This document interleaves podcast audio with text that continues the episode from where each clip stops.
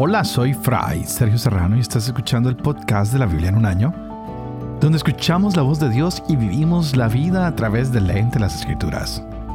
El podcast de la Biblia en un año es presentado por Ascension. Usando la cronología de la Biblia The Great Adventure, edición en español, leeremos desde Génesis hasta Apocalipsis, descubriendo cómo se desarrolla la historia de salvación y cómo encajamos en esa historia hoy. Seguimos en este quinto periodo y wow, hay cosas interesantes que hemos leído y que leeremos. Estamos a este programa y el próximo de terminar eh, la, quinta parte de nuestro estudio y nos venimos a, dar cuenta de que en este libro de Samuel hay muchos intereses y lo que más interesa ahora es cómo se va a dar el trabajo de un rey para que Israel se convierta en monarquía. Así que nos dimos cuenta que terminábamos con el libro de Josué, con las doce tribus, que están tratando de organizarse, cuáles son sus principios éticos, cuáles son las metas que hay.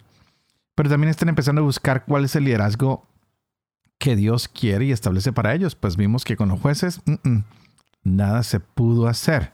Así que con estos libros tenemos que descubrir que Dios sigue siendo fiel a las naciones. Y cuando la nación es fiel a Dios, hay prosperidad económica, social y hasta militar.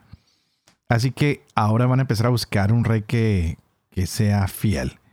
Así que este primer libro nos ha narrado esa transición de una coalición que tenían las tribus a lo que vamos a llamar un gobierno monarca, donde hay un rey, donde se va a centrar el gobierno en Jerusalén.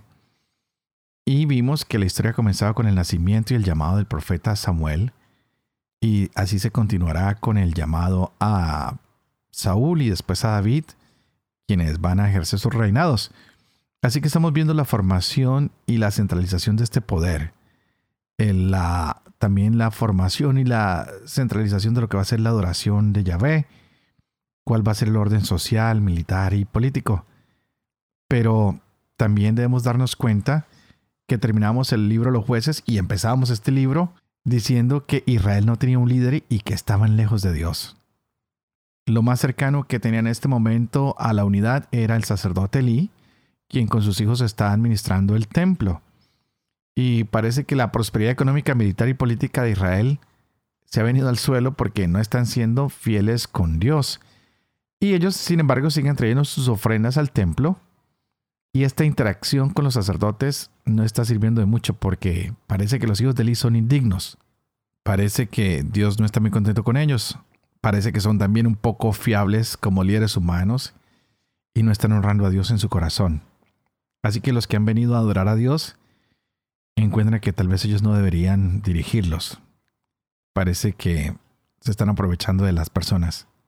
Podemos observar que la autoridad que es heredada es peligrosa en sí mismo, lo cual es preocupante para una nación que está cerca de convertirse en una monarquía. Por eso, no hay garantía de que los descendientes de este líder vayan a ser completamente fieles. Y lo otro es que el poder puede corromper por sí mismo, y es lo que ha pasado aquí, que Eli termina complaciendo a sus hijos antes que velar por el bien del prójimo. Vamos a leer hoy, primer libro de Samuel, capítulo 3 al 5 y el Salmo 150. Este es el día 97. Empecemos. Primero de Samuel, capítulo 3. Servía el niño Samuel a Yahvé a las órdenes de Elí. En aquel tiempo era rara la palabra Yahvé y no eran corrientes las visiones. Cierto día estaba Elí acostado en su habitación. Sus ojos iban debilitándose y ya no podía ver no estaba aún apagada la lámpara de Dios. Samuel estaba acostado en el santuario de Yahvé donde se encontraba el arca de Dios. Llamó Yahvé a Samuel. Él respondió, Aquí estoy. Y corrió donde Elí diciendo, Aquí estoy porque me has llamado. Pero Elí le contestó, Yo no te he llamado, vuelve a acostarte. Él se fue y se acostó. Volvió a llamar Yahvé a Samuel. Se levantó Samuel y fue donde Elí diciendo, Aquí estoy porque me has llamado. Elí le respondió, Yo no te he llamado, hijo mío, vuelve a acostarte. Aún no conocía Samuel a Yahvé, pues no le había sido revelada la palabra de Yahvé. Por tercera vez llamó Yahvé a Samuel, y él se levantó y fue donde Elí diciendo, Aquí estoy. ¿Por qué me has llamado? Comprendió entonces Elí que era Yahvé quien llamaba al niño, y dijo a Samuel, Vete y acuéstate, y si te llaman dirás, Habla Yahvé, que tu siervo escucha. Samuel se fue y se acostó en su sitio. Vino Yahvé, se paró y llamó como las veces anteriores. Samuel, Samuel. Respondió Samuel. Habla que tu siervo escucha. Dijo Yahvé a Samuel. Voy a ejecutar una cosa tal en Israel que a todo el que la oiga le sumarán los oídos. Ese día cumpliré contra y todo cuanto he dicho contra su casa, desde el principio hasta el fin. Ya le he anunciado que yo condeno su casa para siempre porque sabía que sus hijos vilipendiaban a Dios y no los ha corregido. Por esto juro a la casa de Eli que ni sacrificio ni ofrenda expiarán jamás la iniquidad de la casa de Eli. Samuel siguió acostado hasta la mañana y después abrió las puertas del santuario de Yahvé. Samuel temía contar la visión a Eli, pero Eli lo llamó y le dijo, Samuel, hijo mío. Él respondió, aquí estoy. Él preguntó, ¿qué es lo que te ha dicho? No me ocultes nada. Que Dios te haga esto y añada esto otro si me ocultas una palabra de lo que te ha dicho. Entonces Samuel se lo manifestó todo sin ocultarle nada. Eli dijo, Él es Yahvé, que haga lo que bien le parezca. Samuel crecía Yahvé estaba con él y no dejó caer en tierra ninguna de sus palabras. Todo Israel, desde Dan hasta Berseba, supo que Samuel estaba acreditado como profeta de Yahvé. Yahvé continuó manifestándose en Silo, porque en Silo se revelaba Yahvé a Samuel mediante la palabra de Yahvé. La palabra de Samuel llegaba a todo Israel. Salió Israel al encuentro de los filisteos para el combate, y acamparon cerca de Eben a Eser, mientras que los filisteos habían acampado en Afec. Se pusieron los filisteos en orden de batalla contra Israel. Se libró un gran combate e Israel fue batido por los filisteos que mataron en campo abierto cerca de cuatro mil hombres. Volvió el pueblo al campamento y los ancianos de Israel dijeron, ¿Por qué nos ha derrotado hoy Yahvé delante de los filisteos? Vamos a buscar en Silo el arca de la alianza de Yahvé, que venga en medio de nosotros y que nos salve del poder de nuestros enemigos. El pueblo envió a Silo y sacaron de allí el arca de Yahvé Sebaot que está sobre los querubines. Estaban allí con el arca de la alianza de Dios los dos hijos de Eli, Hofni y Pinhas. Cuando el arca de la alianza de Yahvé llegó al campamento, todos los israelitas lanzaron un gran clamor que hizo retumbar las tierras. Los filisteos oyeron el estruendo del clamoreo y dijeron, ¿qué significa este gran clamor en el campamento de los hebreos? Y se enteraron de que el arca de Yahvé había llegado al campamento. Temieron entonces los filisteos porque se decían, Dios ha venido al campamento, y exclamaron, ¡ay de nosotros! Nunca había sucedido tal cosa. ¡Ay de nosotros! ¿Quién nos librará de la mano de estos dioses poderosos? Estos son los dioses que castigaron a Egipto con toda clase de plagas en el desierto. Cobren ánimo y sean hombres filisteos, para no tener que servir a los hebreos como ellos los han servido a ustedes. Sean hombres y peleen. Trabaron batalla los filisteos. Israel fue abatido y cada cual huyó a sus tiendas. La mortandad fue muy grande, cayendo de Israel treinta mil infantes. El arca de Dios fue capturada y murieron Hofni y Pinhas, los dos hijos de Eli. Un hombre de Benjamín salió corriendo del campo de batalla y llegó a Silo aquel mismo día, con los vestidos rotos y la cabeza cubierta de polvo. Cuando llegó, estaba Elí en su asiento, a la puerta, atento al camino, porque su corazón temblaba por el arca de Dios. Vino pues este hombre a traer la noticia a la ciudad y toda la ciudad comenzó a gritar. Oyó Elí los gritos y preguntó, ¿Qué tumulto es este? Se dio prisa el hombre y se lo anunció a Elí.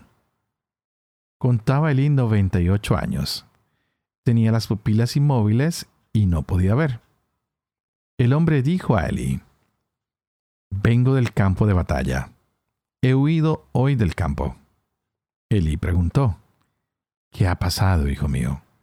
El mensajero respondió, Israel ha huido ante los filisteos. El ejército ha sufrido una gran derrota. También han muerto tus dos hijos y hasta el arca de Dios ha sido capturada. A la mención del arca de Dios cayó Elí de su asiento hacia atrás junto a la puerta.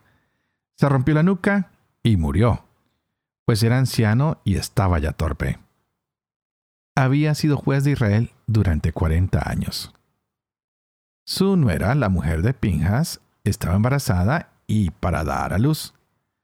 Cuando oyó la noticia de que el arca de Dios había sido capturada, y a la muerte de su suegro y su marido, se encogió y dio a luz, pues la habían acometido sus dolores. Estando la muerte, las que la asistían le decían, Ánimo que es un niño lo que has dado a luz. Pero ella no respondió ni prestó atención.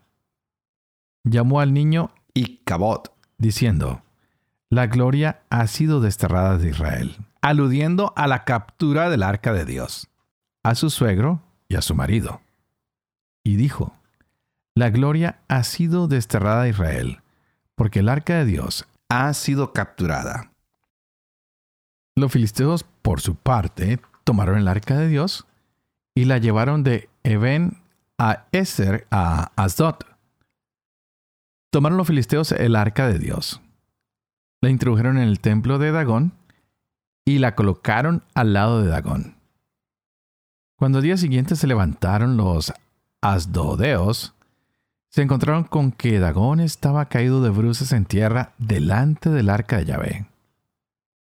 Tomaron a Dagón y lo volvieron a su sitio. Pero a la mañana siguiente temprano, Dagón estaba caído de bruces en tierra delante del arca de Yahvé, y la cabeza de Dagón y sus dos manos estaban rotas en el umbral. Solo quedaba Dagón. Por eso los sacerdotes de Dagón, y todos los que entran en el templo de Dagón no pisan el umbral de Dagón en Asdod hasta el día de hoy. La mano de Yahvé cayó pesadamente sobre los asdodeos, hiriéndolos con tumores. Asdod y su comarca. Cuando los vecinos de Asdod vieron lo que sucedía, dijeron, Que no se quede entre nosotros el arca de Dios de Israel, porque su mano se ha endurecido contra nosotros y contra nuestro Dios Dagón. Hicieron pues convocar junto a ellos a todos los príncipes de los filisteos y dijeron, ¿qué debemos hacer con el arca del Dios de Israel? Decidieron, el arca del Dios de Israel será trasladada a Gat. Y trasladaron allí el arca del Dios de Israel. Pero así que la trasladaron, la mano de Yahvé cayó sobre la ciudad provocando gran terror. Los hombres de la ciudad, desde el más pequeño al más grande, fueron castigados y les salieron tumores. Enviaron entonces el arca de Dios a Ecrón. Pero cuando el arca de Dios llegó a Ecrón, exclamaron los ecronitas, han encaminado hacia mí el arca de Dios de Israel para hacerme perecer con mi pueblo hicieron convocar a todos los príncipes de los filisteos y dijeron, devuelvan el arca de Dios de Israel, que vuelva a su sitio y no me hagan morir a mí y a mi pueblo. Pues había un terror mortal en toda la ciudad, porque descargó allí duramente la mano de Dios. Los hombres que no murieron fueron atacados de tumores y los salarios de angustia a la ciudad subieron hasta el cielo. Salmo 150. Aleluya. Alaben a Dios en su santuario. Alábenlo en su poderoso firmamento. Alábenlo por sus grandes hazañas. Alábenlo por su inmensa grandeza. Alábenlo con el toque de cuerno. Alábenlo con arpa y con cítara. Alábenlo con tambores y danzas. Alábenlo con cuerdas y flautas. Alábenlo con címbalos sonoros. Alábenlo con címbalos y aclamaciones. Todo cuanto respira, alabe a Yahvé. Aleluya.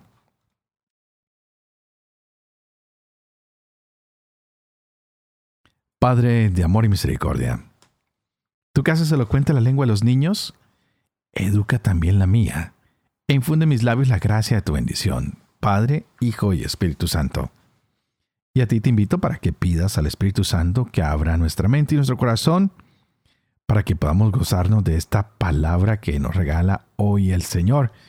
Estamos viendo todo lo que está pasando en este libro de Samuel y es increíble. Hemos observado cómo la autoridad heredada es peligrosa en sí mismo, lo cual debe preocupar a cualquier persona, especialmente cuando esto se va a convertir en una monarquía.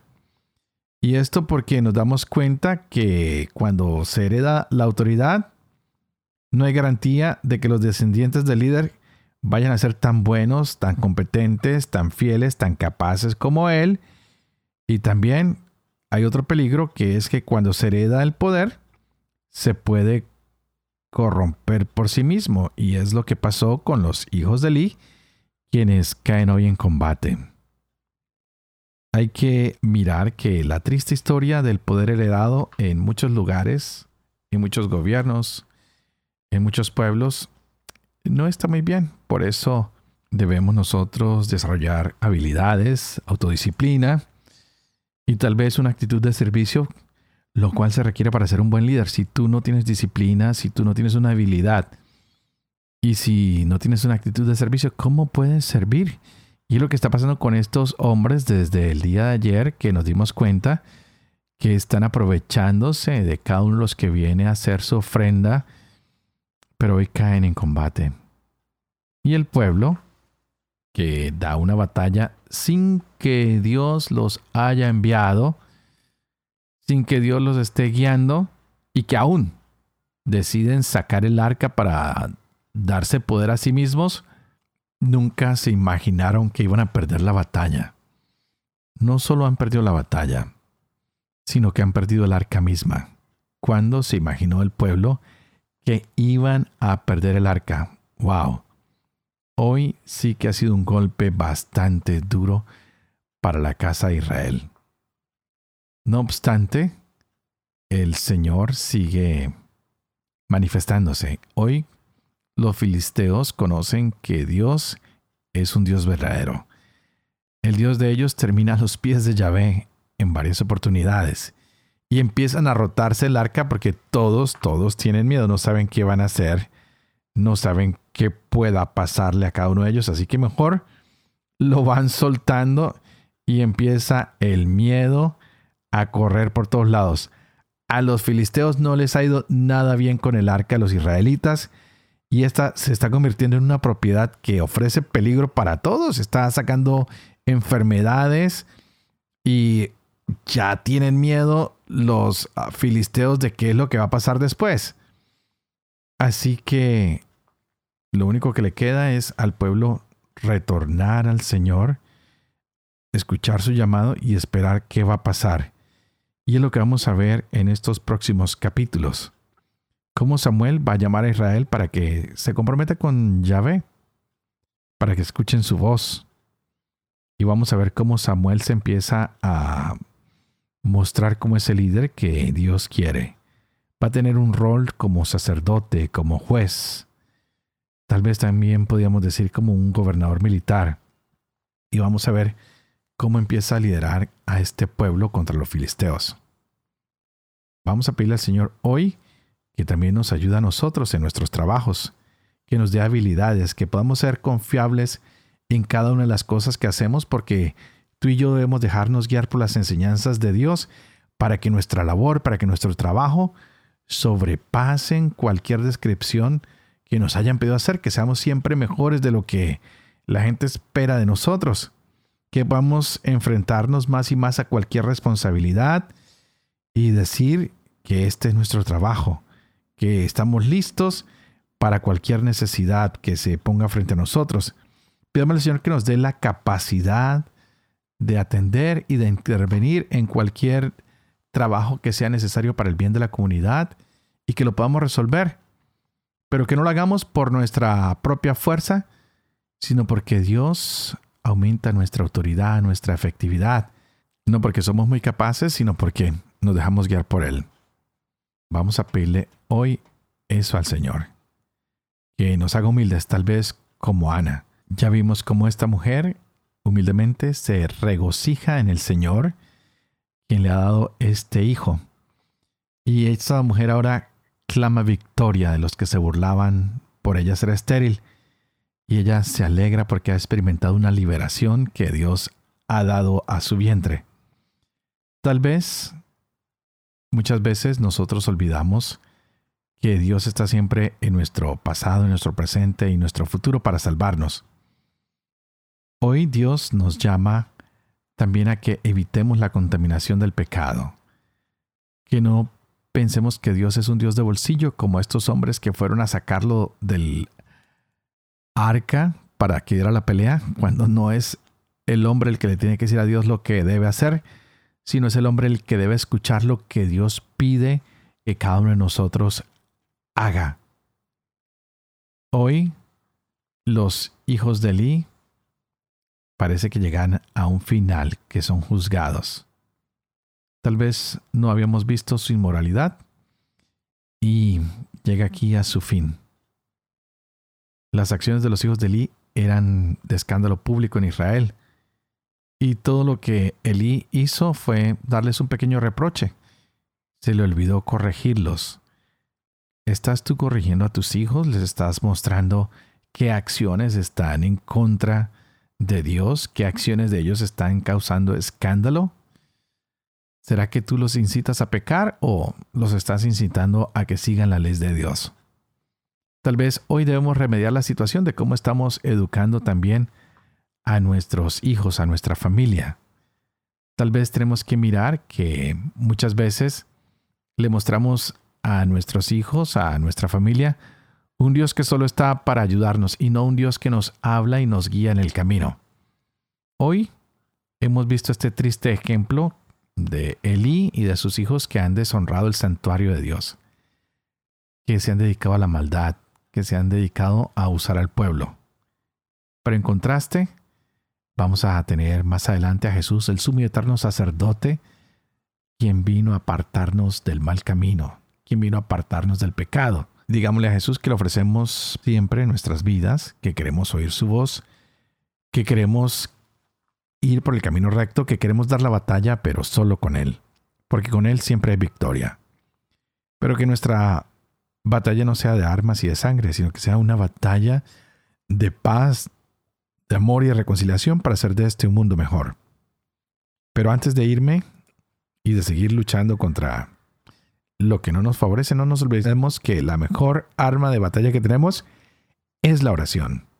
Por eso, por favor, oren por mí, para que sea fiel a este ministerio que se me ha confiado, para que pueda vivir con fe lo que leo y lo que comparto con ustedes, para que pueda compartir y enseñar siempre la verdad, para que pueda cumplir lo que he enseñado.